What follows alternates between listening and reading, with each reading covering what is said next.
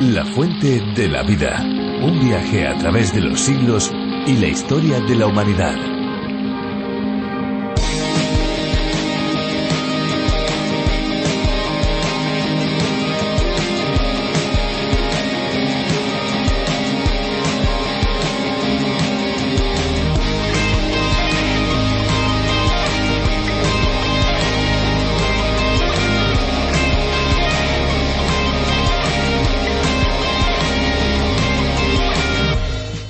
Y jabón se pueden prevenir numerosas infecciones. El simple hecho de lavarse las manos evita el contagio de enfermedades y es que en tan solo 15 segundos, que es el tiempo que tardamos en lavarnos las manos, se puede llevar a cabo uno de los mejores y más sencillos programas de higiene. Como las manos lo tocan todo, pueden albergar unas 800.000 bacterias de los 2 kilos que posee una persona media de unos 70 kilos entre la piel y su interior. Hay que decir que no todas estas bacterias son perjudiciales, ya que en un individuo sano no darían problemas. De cualquier manera, recomendamos lavarse las manos siempre.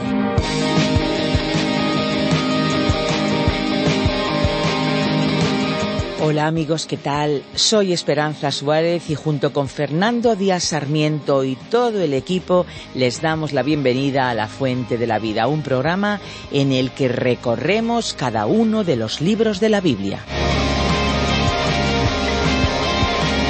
El ciclo del agua es un circuito cerrado que se repite una y otra vez. Hay una evaporación que se condensa y cae en forma de precipitación, haciendo así que los ríos fluyan hasta llegar a los lagos, mares y océanos y vuelta a empezar. Pero sin embargo, por mucho que el proceso sea el mismo, no siempre desde luego se ve igual, pues las nubes, por ejemplo, cambian de forma y su curso habitual.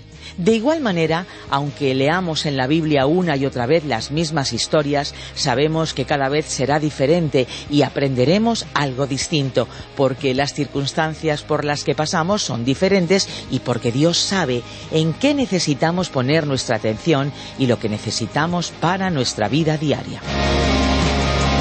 Por otro lado, para entender lo que estos libros tienen para decirnos, debemos estar dispuestos a escuchar, no solamente con nuestros oídos, sino también con la mente y con el corazón. Eso es algo fundamental en la fuente de la vida. Si se ha perdido alguno de los programas anteriores o quiere escuchar este desde el minuto uno, les recordamos que pueden escucharlo a través de la web lafuentedelavida.com o a través de nuestras aplicaciones RTM360 o la fuente de la vida, también denominada a través de la Biblia. Antes de seguir con el programa de hoy, vamos a escuchar un tema musical.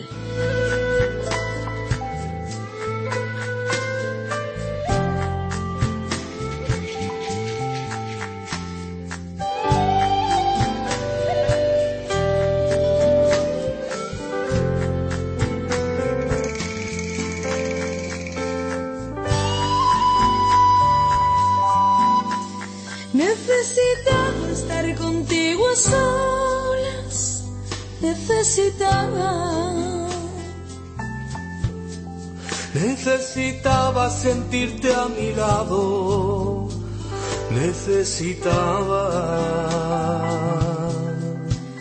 Perdóname si me siento incapaz de mirarte a la cara. He vivido tanto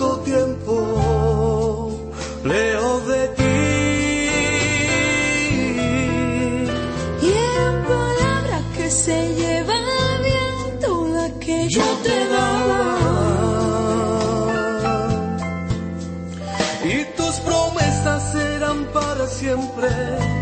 Tú me contestabas. No pude parar de llorar al sentir romperse las cadenas. Mis miserias las llevaste a libertad.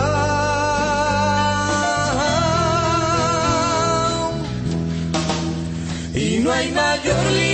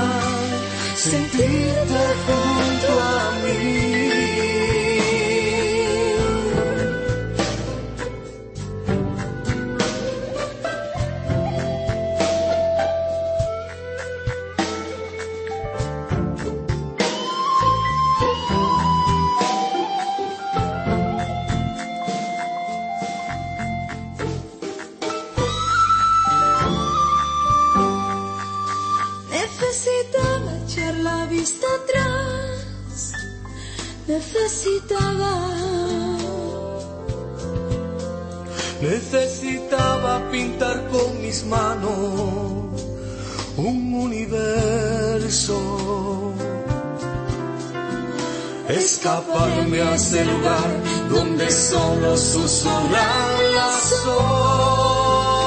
olas, escuchando tus consejos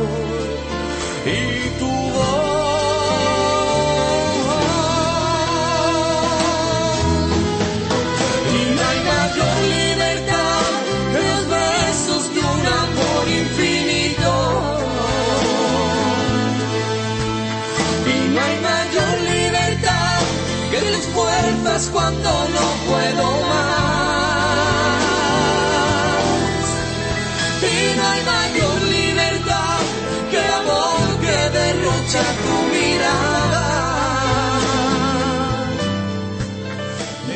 una amenaza permanente que acecha a los dispositivos electrónicos, los virus. Se trata de programas informáticos que provocan daños en los equipos, ya sea haciendo que su sistema vaya más lento o bien le roba información y hasta incluso puede llegar a destruir sus datos. La humanidad también tiene un virus instalado que provoca un daño gravísimo. Efectivamente, no hablamos de una enfermedad física concreta, sino de una enfermedad espiritual que afecta también a lo material, a todas las áreas de nuestra vida. Se trata del pecado.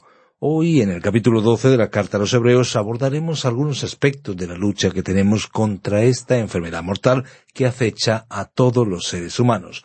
Nos vamos para ello a los versículos 3 al 8 de este capítulo de la Biblia. Recuerden, Hebreos 12. Sí, pero antes vamos a recordarles nuestro número de WhatsApp. Anótenlo y no se olviden, no se olviden de ponerse en contacto con nosotros 601 20 32 65. Estamos esperando sus llamadas, sus mensajes. La fuente de la vida. Nuestro pasaje bíblico de hoy se encuentra en la epístola a los Hebreos capítulo 12, desde el versículo 3 hasta el 8. Continuamos hoy, estimado oyente, recorriendo la epístola a los Hebreos. En nuestro programa anterior dijimos que el capítulo 11 ha sido llamado el capítulo de la fe de la Biblia. Y esto es cierto. Nosotros llamaríamos al capítulo 12 el capítulo de la esperanza de la Biblia y al capítulo 13 lo llamaríamos el capítulo del amor de la Biblia. El versículo 1 de este capítulo 12 de Hebreos advierte que nos despojemos además del pecado que nos asedia. ¿A qué pecado se refiere? No se está refiriendo al pecado en general. Está hablando del pecado en un sentido concreto. Nuevamente debemos regresar al capítulo anterior por medio de las palabras por tanto que inicia en este capítulo 12. ¿Cuál era el gran pecado en el capítulo anterior, en el capítulo 11? Era la incredulidad.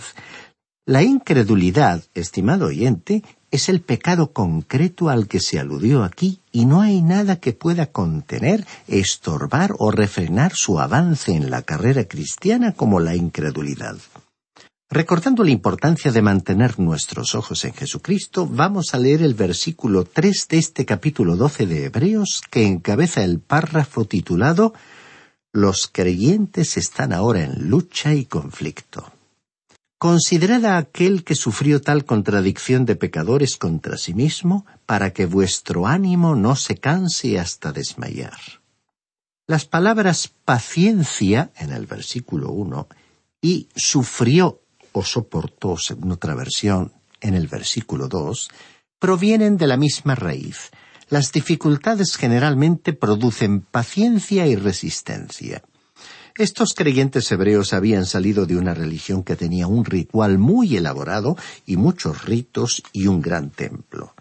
Aunque el templo de Herodes no estaba terminado, incluso cuando fue destruido en el año 70 después de Cristo, era una obra arquitectónica muy hermosa que inspiraba admiración y reverencia. Allí tenía lugar un gran ritual.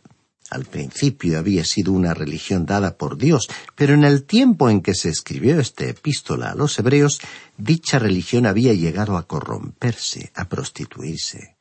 No obstante, en lo que a la religión misma se refería, era una posesión de aquel pueblo. Pero entonces aquellos creyentes habían dejado la práctica de aquella religión y ya no cumplían todo aquel ritual del templo.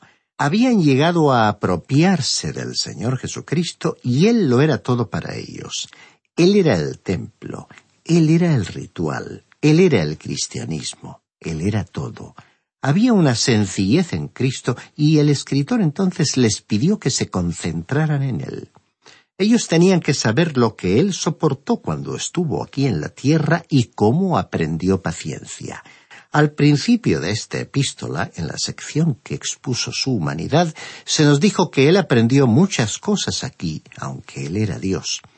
En su cuerpo terrenal Él aprendió algo que Dios tenía que experimentar y que consistía en asumir nuestra humanidad y sufrir por nosotros. Él soportó esa experiencia y aprendió paciencia. Y continúa diciendo el versículo tres para que vuestro ánimo no se canse hasta desmayar. Debemos decir con toda sinceridad que a menos que usted permanezca cerca de la palabra de Dios, la cual le mantendrá cerca de la persona de Cristo, donde el Espíritu Santo puede tomar las cosas de Cristo y convertirlas para usted en una realidad, usted va a cansarse de la vida cristiana y se va a desanimar. Esta es la razón por la cual hoy vemos cristianos desanimados por todas partes. Estimado oyente, si usted entra en contacto con la palabra de Dios y se acerca a Jesucristo, se va a sentir estimulado, no se sentirá cansado de esta vida aquí en la tierra. Es que en cierto sentido estamos viviendo en los mejores días que jamás hayan existido. Continuemos leyendo el versículo cuatro de este capítulo doce de la carta a los Hebreos pues aún no habéis resistido hasta la sangre combatiendo contra el pecado. Esto sencillamente quiere decir que en esa época, en el momento en que se escribió esta epístola, el templo aún no había sido destruido. La persecución que iba a venir de los no judíos del Imperio romano aún no había estallado sobre estos creyentes. Dice aquí que aún no habían tenido que resistir hasta derramar su sangre. Él les estaba diciendo que aunque ellos estaban pasando por tiempos difíciles y estaban sufriendo problemas y dificultades, el único remedio para su debilidad era concentrar sus pensamientos en Cristo. Recordamos aquí una antigua canción que dice Pon tus ojos en Cristo tan lleno de gracia y amor, y lo terrenal sin valor será a la luz del glorioso Señor. Continuemos leyendo el versículo cinco de Hebreos capítulo doce. Y habéis ya olvidado la exhortación que como a hijos se os dirige, diciendo, Hijo mío, no menosprecies la disciplina del Señor, ni desmayes cuando eres reprendido por él. El escritor estaba citando aquí el libro de los Proverbios, capítulo tres, versículos once y doce, donde dice, no menosprecies, hijo mío, el castigo del Señor, no te canses de que Él te corrija, porque el Señor al que ama castiga, como el Padre al Hijo a quien quiere. El único recurso de aquellos creyentes era Cristo, no un templo, ni un ritual, ni una religión. Ellos estaban casi marginados de la sociedad en aquellos tiempos, y el escritor les estaba diciendo que no olvidaran esta exhortación de Dios a sus hijos. A propósito, aquí se utiliza esta palabra hijos, y en los versículos cinco al ocho, la palabra hijos o hijo se menciona seis veces. La palabra griega para hijo es huios y significa un hijo ya crecido. Ahora, hay una gran cantidad de creyentes hoy que piensan que no necesitan ser disciplinados, sino que la disciplina es para cristianos maduros, para personas que han estado en el camino del Señor por mucho tiempo. Un conocido expositor bíblico había llegado a la conclusión de que ya no necesitaba ser disciplinado, porque ya había recorrido un gran trecho del camino de la vida, pero el Señor permitió que contrajera una grave enfermedad para que se enterara de que aún necesitaba algo de disciplina. La palabra disciplina tiene un significado algo diferente de la idea que tenemos en la actualidad.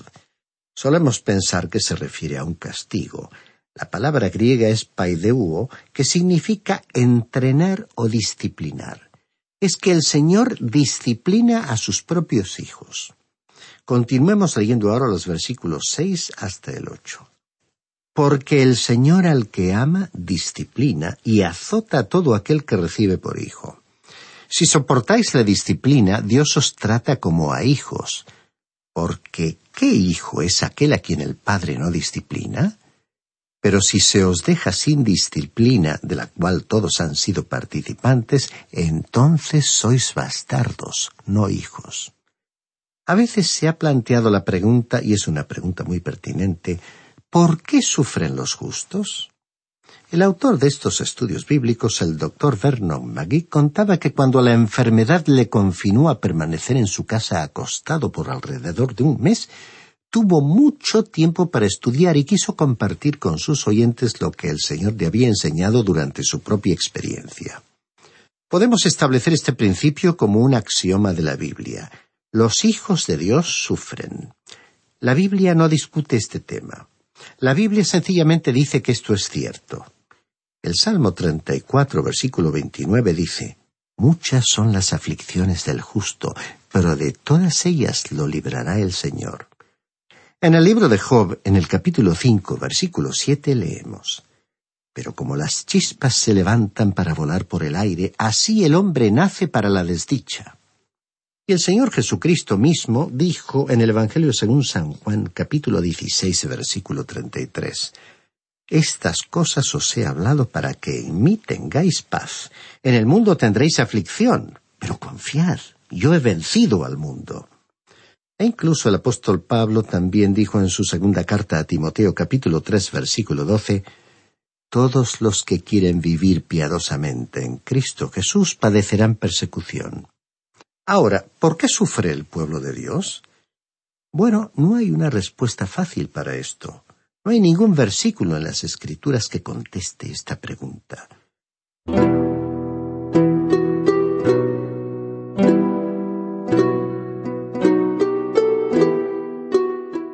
Las escrituras presentan por lo menos siete razones por las cuales los hijos de Dios sufren, y nos agradaría compartirlas con usted, estimado oyente. En primer lugar, la primera razón por la que sufrimos como hijos de Dios, e incluso como sus hijos maduros, es nuestra propia insensatez y nuestro propio pecado. En la primera epístola del apóstol Pedro, capítulo 2, versículo 20, leemos, Pues ¿qué mérito tiene el soportar que os abofeteen si habéis pecado? Aquí se menciona directamente al pecado, que significa errar el blanco, que uno no ha podido lograr el objetivo. El apóstol Pedro dijo que no había ningún mérito en ello porque estaríamos sufriendo por actuar de manera insensata.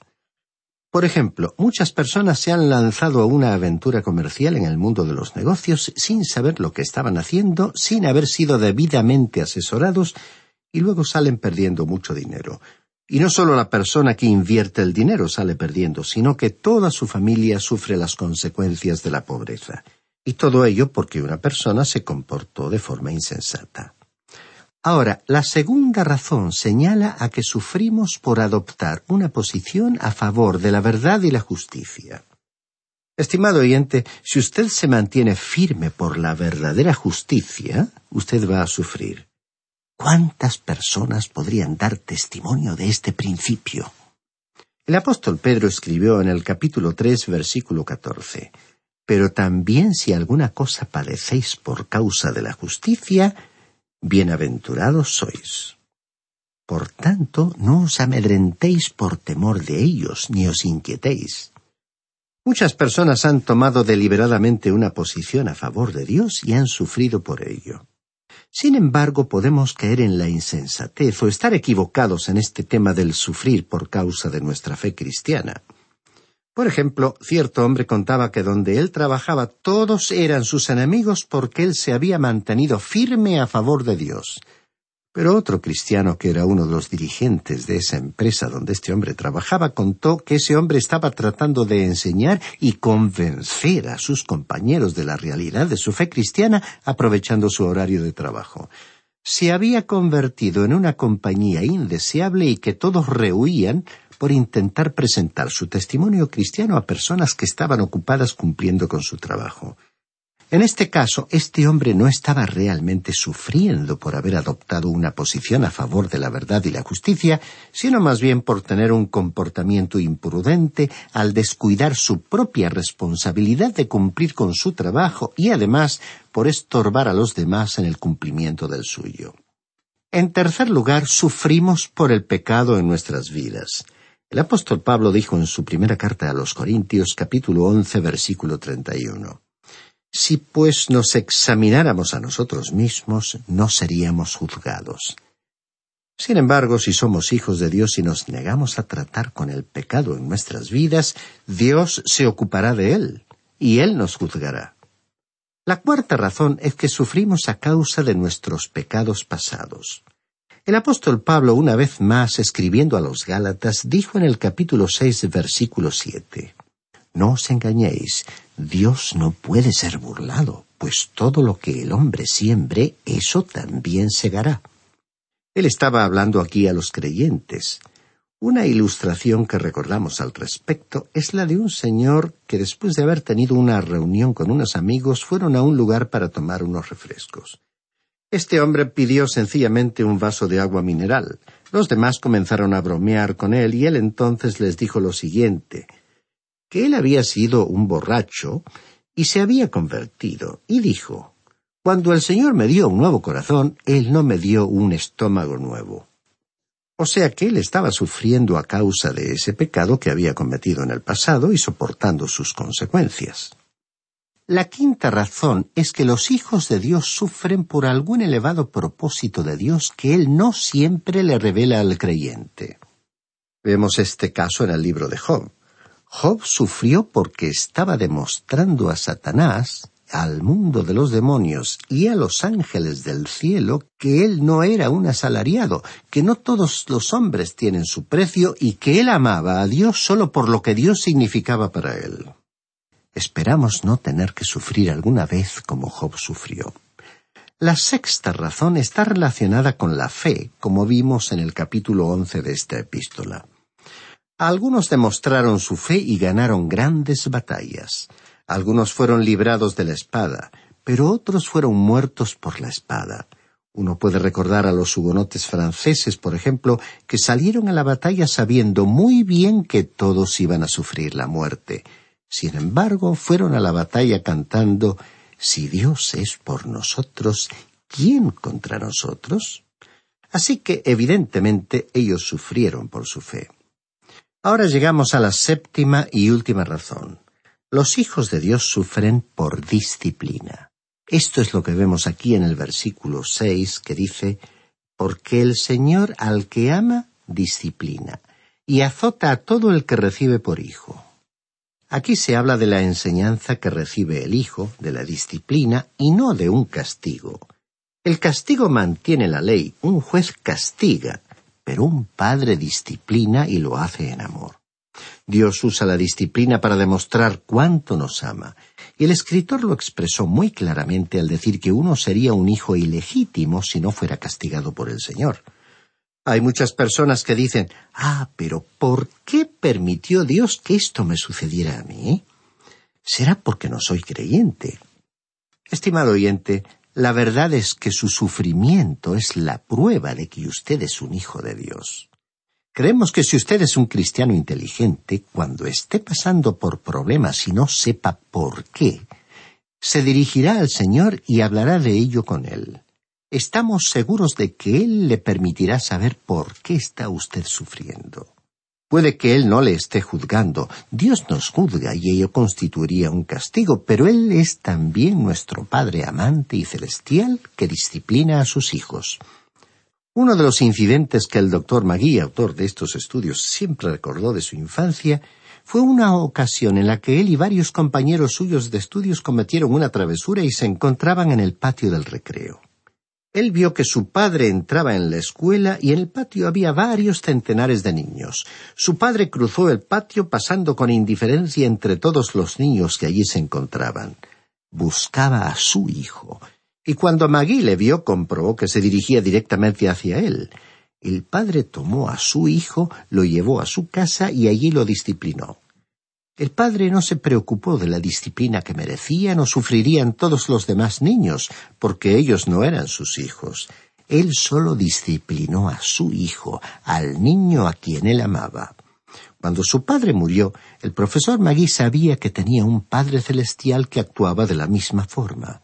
De la misma manera, todos los creyentes saben que tienen un Padre Celestial que los disciplina con amor. Estimado oyente, creemos que los versículos que hemos considerado hoy iluminan algunas situaciones por las que tenemos que pasar en nuestra vida cristiana, a la vez que pueden ser una fuente de consuelo y un motivo serio de reflexión ante nuestra forma de vivir la vida cristiana. Y nos referimos a algunas situaciones porque muchos cristianos pasan hoy por experiencias extremadamente dolorosas para las cuales no hay una explicación rápida o fácil.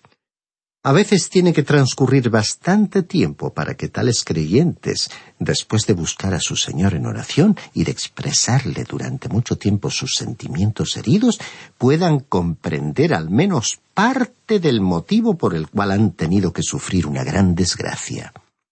Y quizás nunca alcancemos a comprender plenamente los elevados propósitos de Dios hasta que nos encontremos en su presencia.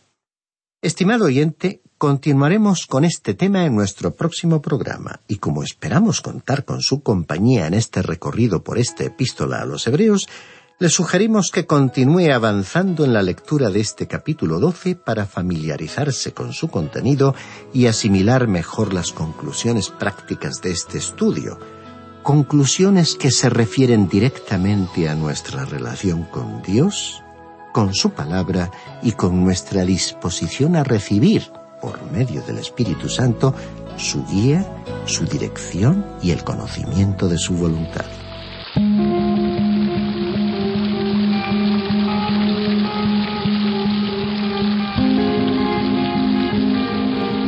Llegamos al final del programa y toca despedirnos, no sin antes recordarles algunos datos muy importantes para aquellos que quieran más información. Tomen nota del número de nuestro teléfono móvil 601 20 32 65. Recuerden que si llaman desde fuera de España deben pulsar el prefijo más 34 601 20 32 65. También tenemos una dirección de email que es la siguiente info arroba radioencuentro.net info arroba radioencuentro.net y si quieren enviarnos una carta para aquellos que todavía escriben cartas, nuestro apartado de correos es el 24081, código postal 28080 de Madrid, España. Pueden volver a escuchar los programas en nuestra web lafuentedelavida.com o bien en la aplicación La Fuente de la Vida que también puede encontrarse con el nombre a través de la Biblia. No se olviden que si desean obtener el USB con todos los programas de La Fuente de la Vida, pueden contactar con nosotros en el 91 422 0524 con el prefijo más 34 para aquellos que llaman desde fuera de España. Y les repito el número móvil 601 20 32 65 601 20 32 65. Y ahora sí, ahora ya lamentándolo mucho, es el momento de decirles adiós. Y lo hacemos con nuestra tradicional despedida hay una fuente de agua viva que nunca se agota. Beba de ella. Este ha sido un programa de Radio Transmundial producido por Radio Encuentro, Radio Cadena de Vida.